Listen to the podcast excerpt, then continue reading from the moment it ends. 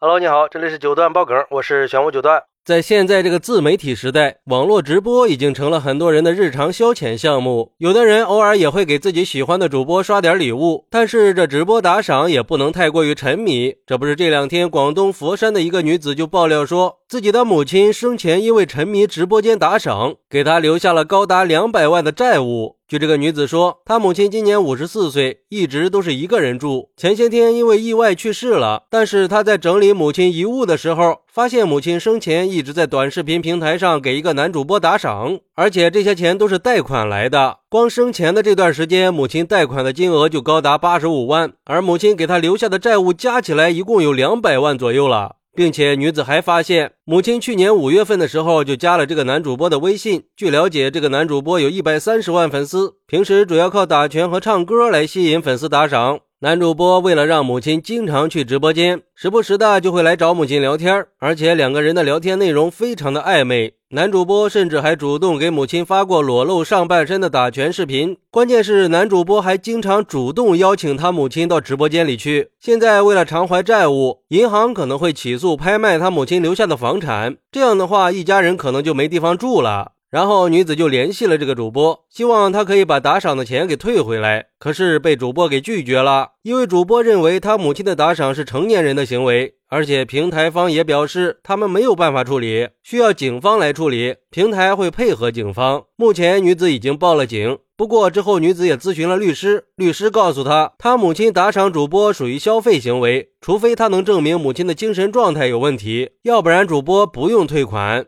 哎。这个事儿啊，还真不好去评价呀。毕竟他母亲也是几十岁的人了，有判断是非对错的能力。那我们来看一看网友们都是怎么说的吧。有网友认为，那别人家的父母都是为了给孩子攒钱，想尽办法去帮衬孩子，这个母亲也是没谁了，不帮也就算了吧，还欠这么多钱。而且，就算你打赏把男主播给感动了，又能怎么样呢？才活到五十四岁，人就没了，这色字头上一把刀啊！欲望和身体健康是成正比的。生前做的事儿就是有心无力，现在又把大笔的债务留给子女，让子女也跟他一样有心无力。这么为人父母真的好吗？还有那些可恨的主播，通过各种各样的情感和欲望诱惑，趁虚而入，不管对方是穷是富，是老是小，只要有人打赏，那就是他们最爱的大哥大姐、美女帅哥呀。还有网友认为，母亲花的是自己的钱，让自己开心，没有什么错呀。我倒是觉得他只不过是用自己的房子换来了生前的快乐，没什么可指责的。房子是母亲的，卖掉房子怎么着也有几百万吧？只是他女儿不舍得卖掉房子而已，又想继承房子，又不想还这个债，那怎么可能呢？也有网友认为，主要还是平时不关心母亲，要不然早就发现他打赏男主播的事了吧？其实这就是家庭亲情感的长期缺失导致情感上的空虚，也是对网络世界缺乏甄别能力。他通过打赏获得了心理慰藉，而且男主播跟他私下聊天，让他对主播产生了长期的情感依赖和信任，所以才会借钱去打赏，越来越多。可是最让人无奈的是，网络平台打赏这个事儿基本上都属于赠与，他又是成年人，这个钱大概率是没有办法要回来的。而且还有律师认为，这个事儿无非就是两个选择：这个母亲的名下有一套房产，按照法律规定，如果子女继承了这套房产，就有责任替母亲偿还债务。也就是说，房子卖了以后还完了钱，剩下的才是真正可以继承的。如果在不继承的情况下，子女就不需要承担偿还债务的责任了。其实，我觉得第三个网友说的有那么点道理，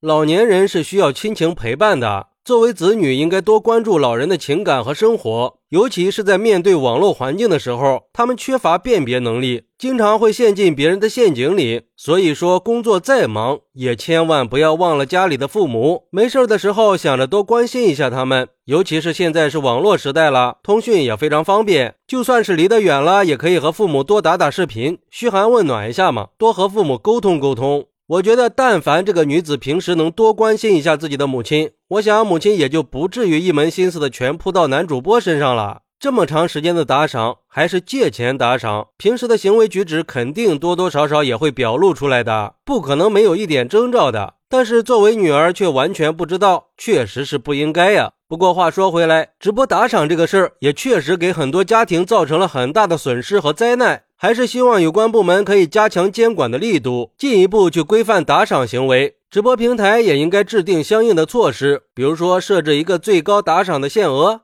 而对于老人们，我想说，虚拟世界的诱惑太大，不管任何时候，还是要守好自己的钱包啊。好，那对于这个事儿，你有什么想说的呢？快来评论区分享一下吧。我在评论区等你。喜欢我的朋友可以点个关注，加个订阅，送个月票。拜拜。